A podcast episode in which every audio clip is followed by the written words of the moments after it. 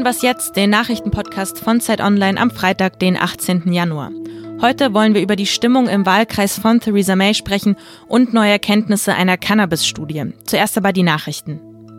Der französische Präsident Emmanuel Macron trifft sich ab heute mit Bürgermeisterinnen und Bürgermeistern im ganzen Land zu einer sogenannten nationalen Debatte.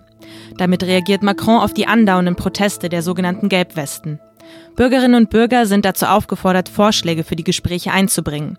Heute ist Macron in der südfranzösischen Kleinstadt Souillac unterwegs. Insgesamt soll die präsidiale Tour drei Monate andauern. Bundesaußenminister Heiko Maas wird heute seinen russischen Amtskollegen Sergei Lavrov in Moskau treffen. Sie wollen dort gemeinsam über den Krieg in der Ostukraine und die Friedensbemühungen in Syrien sprechen. Außerdem soll es auch um den INF-Abrüstungsvertrag gehen. Die US-Regierung wirft der russischen Regierung vor, gegen Vorgaben des Vertrags zu verstoßen. Sie haben Russland eine Frist bis Mitte Februar eingeräumt und ihren Austritt aus dem Vertrag angedroht.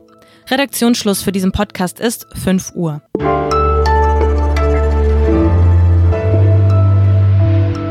Hallo und herzlich willkommen zu dieser Was jetzt Folge am Freitag. Ich bin Erika Zinger. Es ist also entschieden. Theresa May bleibt vorerst im Amt als Premierministerin.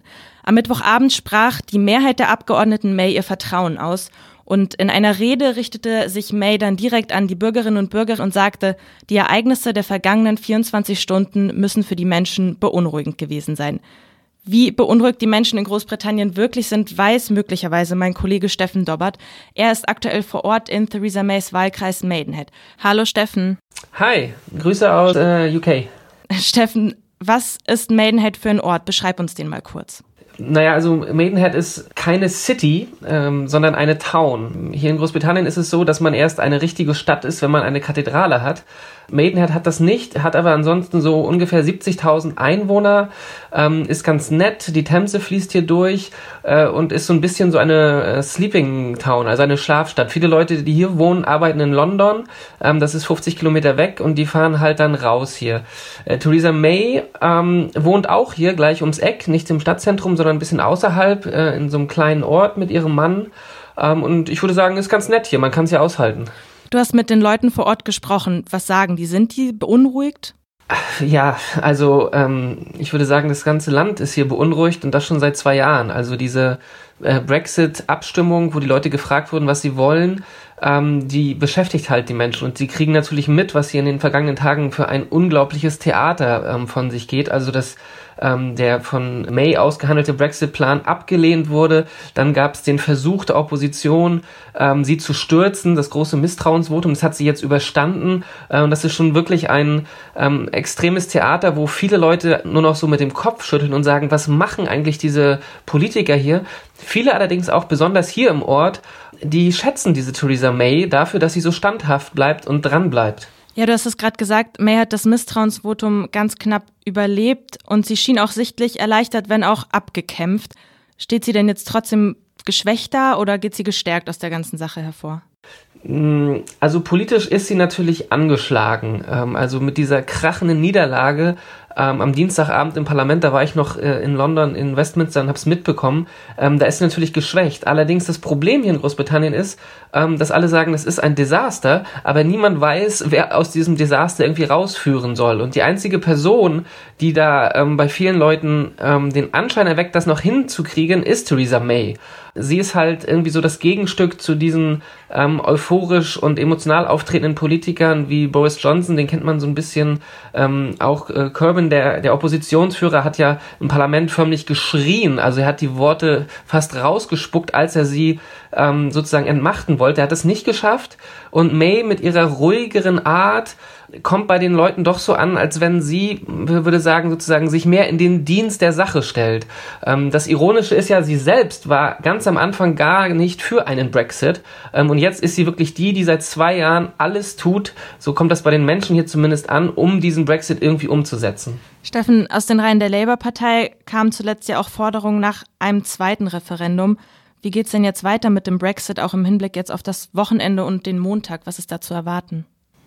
Also hier wird wirklich ganz, ganz viel verhandelt. May trifft sich jetzt mit verschiedenen Abgeordneten aus dem Parlament und versucht, bis zum Montag ähm, ein neues Angebot zu entwickeln. Also ein Plan, der vom Parlament gedeckt wird, mit dem sie dann wiederum nach Brüssel, also zur EU reisen kann und sagen, hey Leute, wenn wir nochmal einen neuen Deal vereinbaren, der das und das beinhaltet, dann kriege ich die Rückendeckung von meinem Parlament.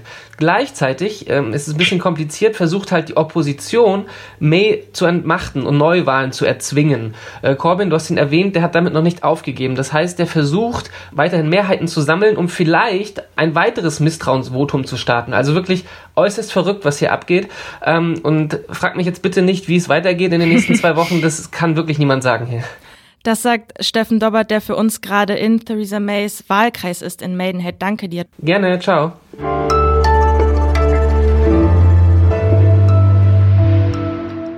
Und sonst so? Wissen Sie noch, wie die Werbung des Rasierklingenherstellers Gillette 1989 klang?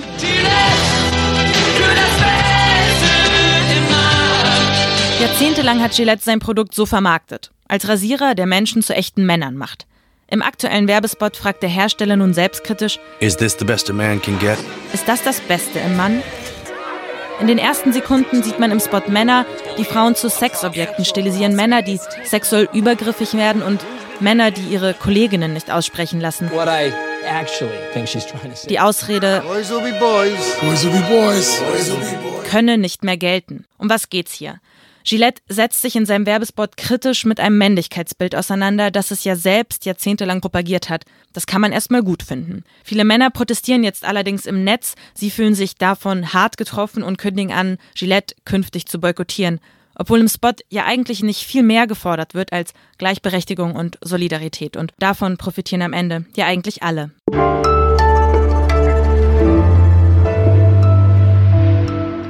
Das Thema Cannabis, das polarisiert. Es gibt da meistens zwei grundlegend verschiedene Lager. Die einen, die eine Legalisierung fordern und die argumentieren, dass sich mit der Droge ja Schmerzen lindern ließen.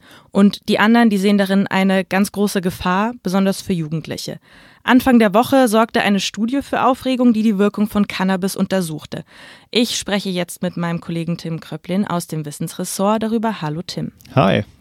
Tim, erklär doch kurz, um was ging es in der Studie und wieso ist die so besorgniserregend?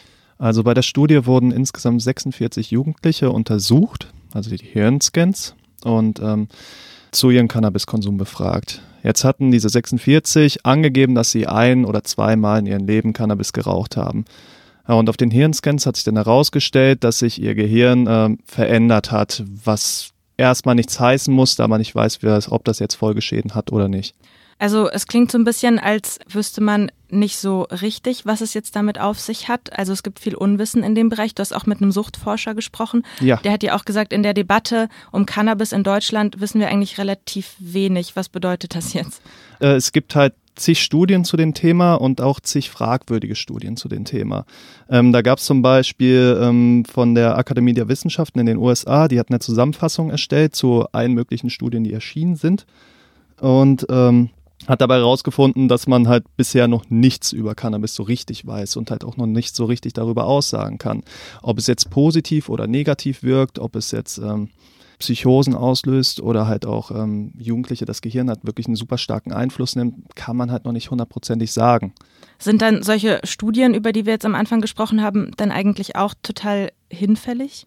Im ähm, Grunde genommen, also sie sind nötig, aber dann halt mit größeren Probandenzahlen. Also schon Studien mit einem besseren ähm, Studiendesign, dass man dann auch sagen kann, okay, wir nehmen uns jetzt viele Probanden, ähm, wir prüfen jetzt, ähm, wie viel ähm, Cannabis sie genommen haben. Dafür können wir ja Blutproben machen, also so eine Art Drogenscreening dass man überhaupt weiß, wie viel THC haben die im Blut, weil ähm, oft ist es so, dass man halt den Leuten einen Fragebogen gibt und die dann halt via Fragebogen dann angeben, ja, ich habe nur so und so oft Cannabis geraucht, also gekifft oder halt auch mal ein Hashbrownie gegessen oder sonstiges.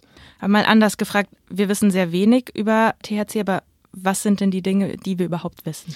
Wir wissen schon mal, dass THC einen Rausch auslöst. So, dieser Rausch ähm, kann beruhigend sein, kann, also er verstärkt Emotionen, gewisse Emotionen, wenn man vorher nervös ist, Angst hat. Das ist schon mal relativ klar.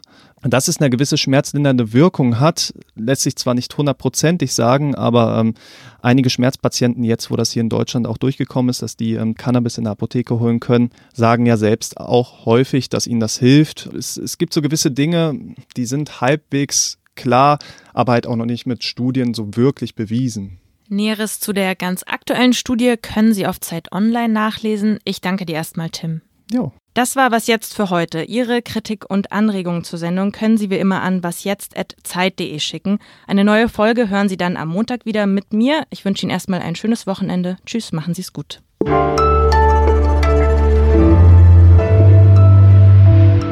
du schon mal in den Niederlanden, wo das legal ist? Ja, schon äh, ab und an. Ich komme eigentlich aus NRW und äh, das liegt praktisch um die Ecke.